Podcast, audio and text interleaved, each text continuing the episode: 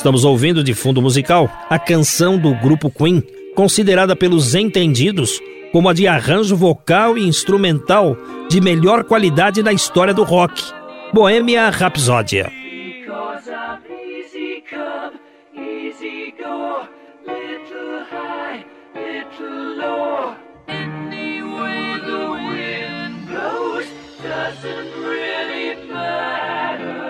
A letra dessa música descreve a cena trágica de um filho que comete um crime e depois pede desculpas à mãe.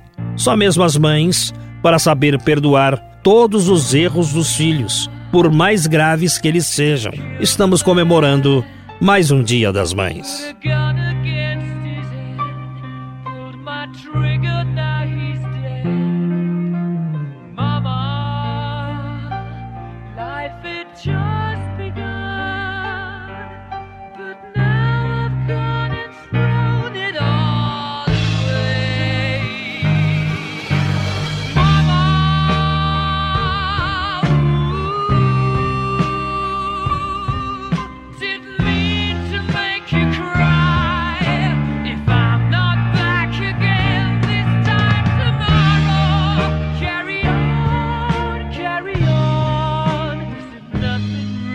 John Lennon teve uma relação difícil com os familiares na infância. Seu pai trabalhava em um navio e ficava longos períodos ausente. Sua mãe, Julia, sem condições de criá-lo, entregou-os aos cuidados da irmã Mary e do cunhado George Smith. John nunca engoliu direito essa história e chegou a gravar uma música reclamando disso.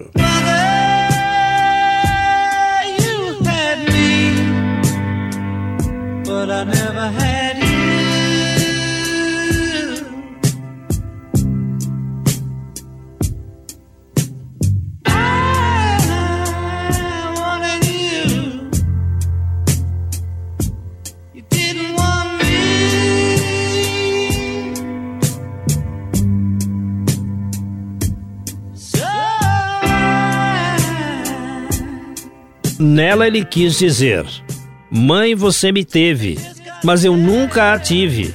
Eu te quis, mas você não me quis. As mães são tão importantes a ponto de muitos filhos ou filhas não conseguirem superar a ausência delas após o falecimento. Foi o que aconteceu com a norte-americana Anna Jarvis, que chegou a entrar em depressão. Suas amigas preocupadas, buscando livrá-la do sofrimento, fizeram uma homenagem à mãe dela, heroína da Guerra Civil, por socorrer soldados feridos. A festa fez tanto sucesso e houve tamanha repercussão que em 1914 o presidente dos Estados Unidos, Thomas Woodrow Wilson, oficializou a data e a comemoração se difundiu pelo mundo afora. Mas a festa ocorre em datas diferentes de acordo com os costumes. Na Noruega, o Dia das Mães é comemorado no segundo domingo de fevereiro. Na África do Sul e Portugal, no primeiro domingo de maio. Na Suécia, no quarto domingo de maio. E no México, é uma data fixa, 10 de maio. Na Tailândia, o Dia das Mães é em 12 de agosto, em comemoração ao aniversário de uma rainha. Em Israel, não existe um dia próprio para as mães, mas sim um dia para a família. No Brasil, assim como nos Estados Unidos, Japão, Turquia e Itália, a data é comemorada no segundo domingo de maio. Aqui no Brasil, a data foi instituída pela Associação Cristã de Moços em maio de 1918, sendo oficializada pelo presidente Getúlio Vargas no ano de 1932.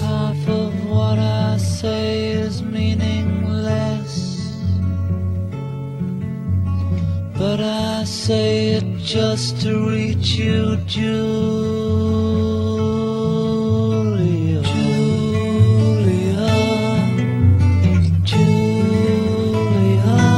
John Lennon, antes de sua carreira solo, já havia cantado com os Beatles para sua mãe. Julia é do álbum Branco, de 1968. Na letra ele diz: Júlia, lua do amanhecer, toque-me e então cantarei uma canção de amor, Júlia. Julia.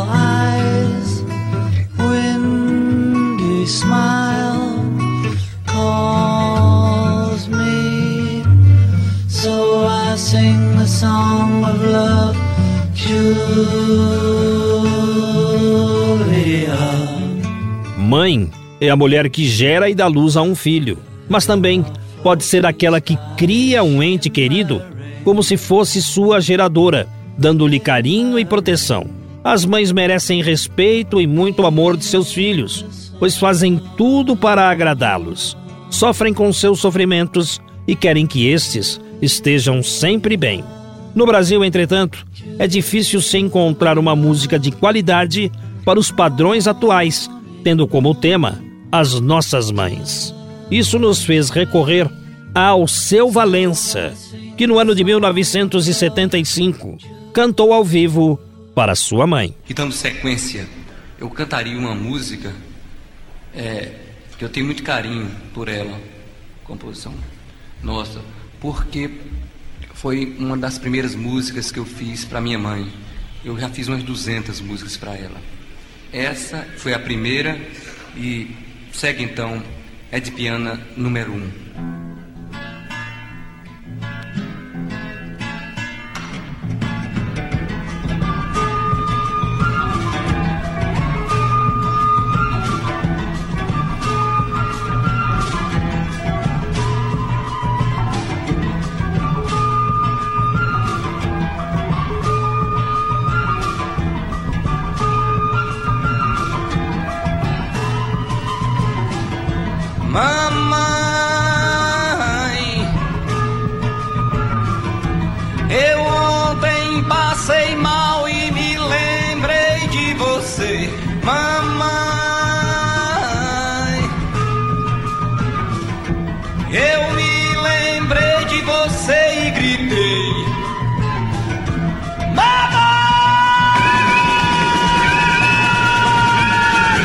Com o passar dos anos, o Dia das Mães aqueceu o comércio de todo mundo, pois os filhos sempre compram presentes para agradá-las e para agradecer a forma de carinho e dedicação que recebem delas ao longo da vida.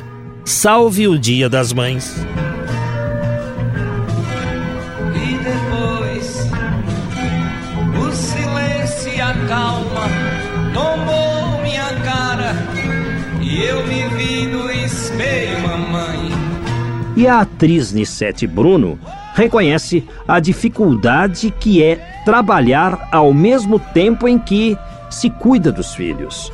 No entanto, ela lembra que contou com o apoio dos familiares para atuar sem preocupação. É lógico que eu sempre tive uma infraestrutura de família que me ajudou muito minha mãe, minhas tias sempre me deram um apoio muito grande no momento do trabalho para que pudessem atender as minhas crianças. Mas, em princípio, todo o primeiro ano de vida dos meus filhos eu dediquei inteiramente a eles. Então eu só trabalhava quando eles já estavam numa idade em que eh, podiam ficar com outra pessoa que dedicasse a eles tanto carinho quanto eu. Mas para a atriz, os momentos ao lado dos filhos são os mais importantes. Nissete Bruno explica que no primeiro ano é fundamental a presença da mãe ao lado do filho. Eu falo o primeiro ano de vida porque eu acho que esse momento é fundamental para que a criança tenha uma estabilidade emocional. O convívio com a mãe, o colo da mãe, o peito da mãe, o leite da mãe. Né? Isso eu acho que dá um suporte de vida para a criança. Pelo menos eu tive isso por parte de minha mãe e procurei transmitir isso para os meus filhos. Ouvimos a atriz Nissete Bruno, que muitas vezes precisou ficar ausente das comemorações familiares para o desempenho de sua profissão. Hoje cedo, na rua do ouvidor, quantos brancos horríveis eu vi eu quero um homem de cor, um Deus negro do Congo ou daqui. Glória à pátria! Está extinta a escravidão no Brasil. Com essa manchete, o jornal A Província de São Paulo saía às ruas na edição do dia 13 de maio de 1888, um domingo. Naquela época, 95% dos escravos já estavam libertos quando a Lei Áurea foi assinada. A libertação foi conquistada pouco a pouco, graças ao empenho de pessoas e entidades. São vários os nomes a destacar, dentre eles Antônio Bento e Luiz Gama, em São Paulo, e André Rebouças, no Rio de Janeiro.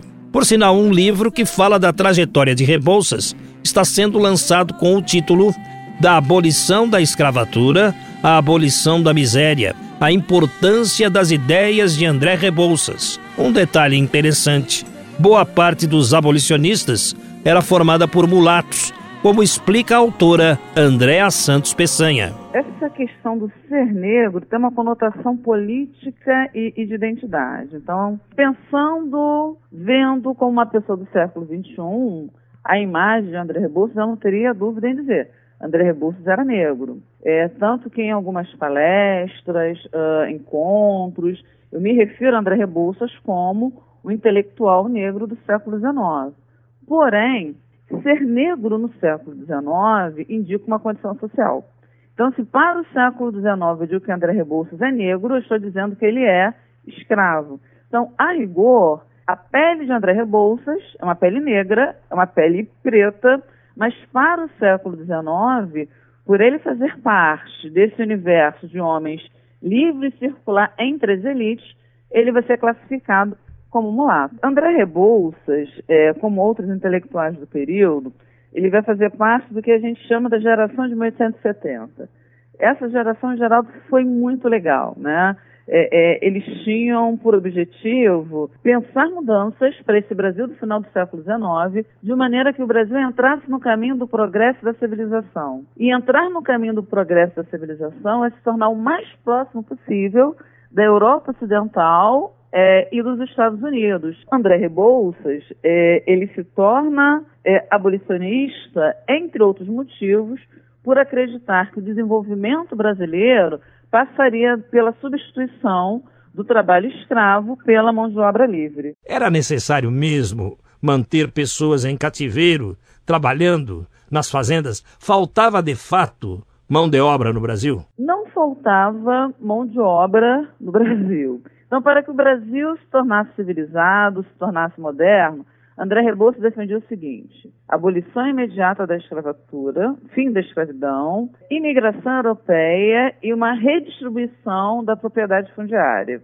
A presença do imigrante para André Rebouças não tinha somente um sentido de substituição da mão de obra, tinha um sentido, primeiro, uh, de trazer é, o que ele considerava de mais civilizado no momento, que era a cultura europeia. Então, mais do que trabalhador, esse imigrante europeu seria um cidadão, seria um modelo de cidadão para esse liberto que, depois de séculos vivendo na escravidão, precisaria ter é, um exemplo de alguém que valorizasse o trabalho livre. Hoje em dia, até por causa da política vigente, se valoriza mais o Dia da Consciência Negra do que o 13 de maio, a abolição Perfeito. da escravatura. Entretanto, a data 13 de maio é muito importante. Mostra toda uma evolução no sentido de se chegar à Lei Áurea, porque antes dela houve a lei dos sexagenários e a lei do ventre livre. Agora me disseram que a lei do ventre livre não era tão boa assim, porque a criança vinculada à mãe continuava sendo escrava. Isso é verdade? Em parte, em parte. É, acho que desde a década de 80, a historiografia tem se debruçado na chamada História Social e História da Cultura. E aí o que se tem feito muito é estudado a escravidão e particularmente nesse momento esse processo de abolição da escravatura um pouco mais por dentro, né? Então é, é, é inegável que quando eu olho a lei do ventre livre não vai libertar a mão de obra economicamente ativa, porque são menores de sete anos.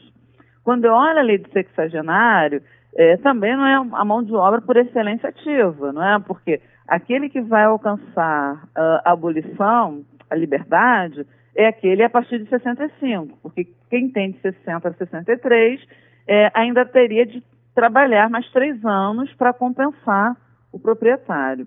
Só que tem outros aspectos dessa lei que hoje a historiografia valoriza. Tanto a lei do ventre livre quanto a lei do sexagenário, é, elas vão representar uma intromissão, a presença do Estado nessa relação senhor-escravo. Até a lei de 1871, a compra da alforria, a compra da liberdade, era facultada ao senhor.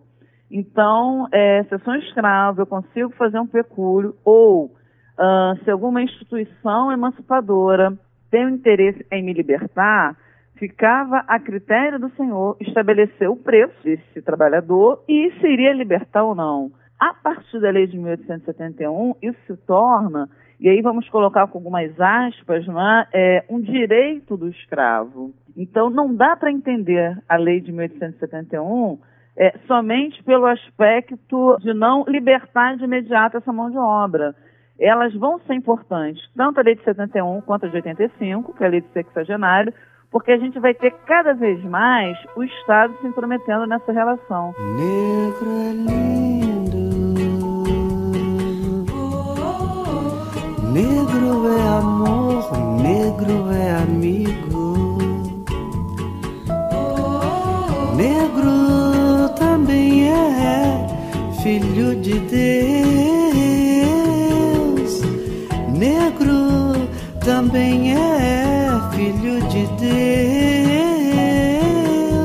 A Lei Áurea, que acabava com a escravidão no Brasil, para entrar em vigor, precisou ser discutida e aprovada pelo parlamento.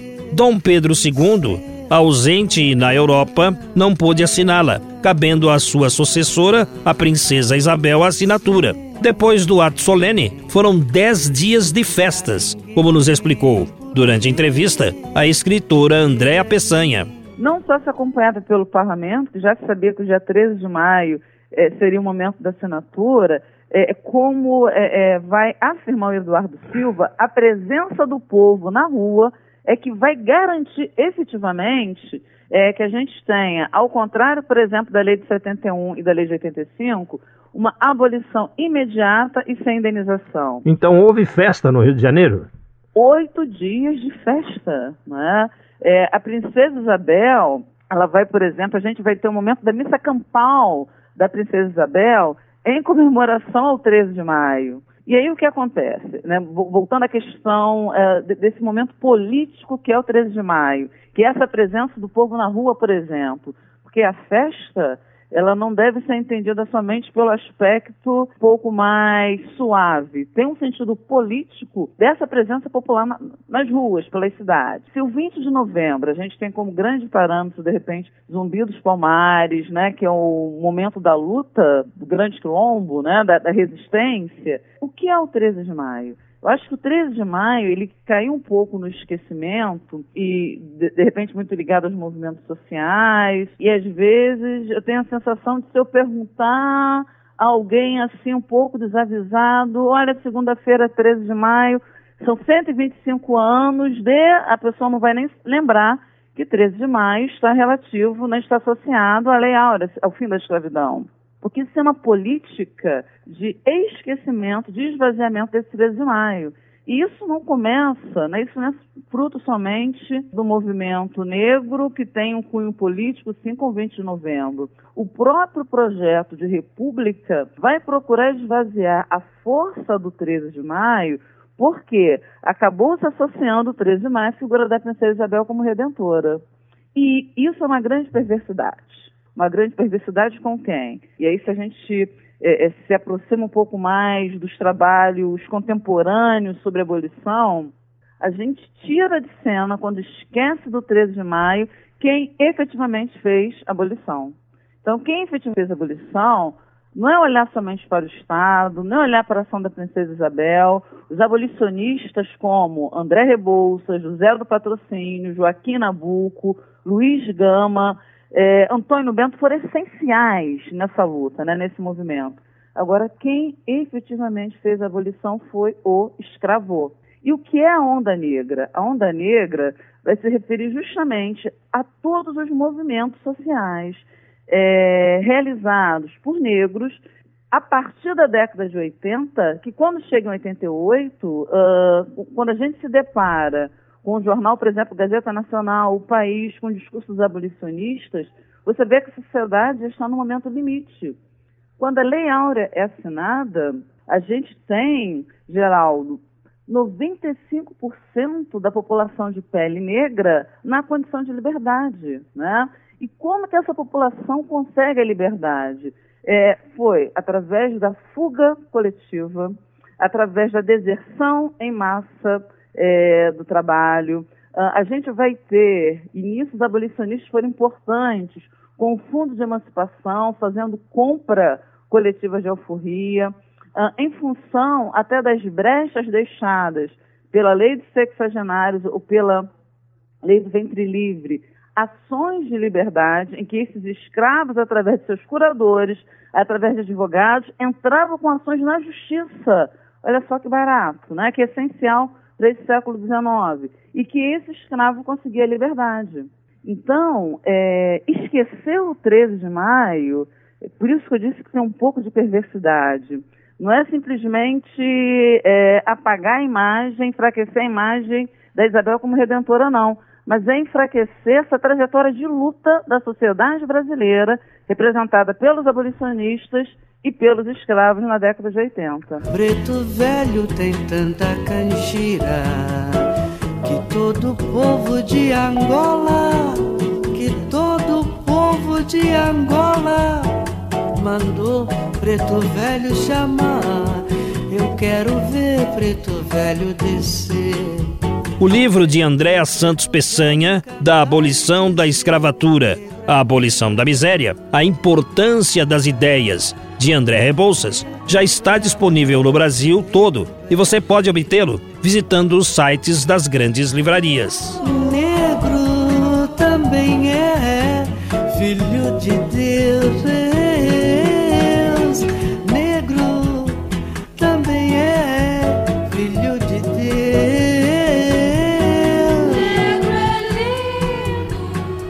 Ouça agora o que foi manchete através dos tempos no jornal O Estado de São Paulo. 17 de julho de 1963. Prossegue Conferência dos Três Grandes em Moscou. Novas esperanças de acordo. Estados Unidos obtém êxito no isolamento de Cuba.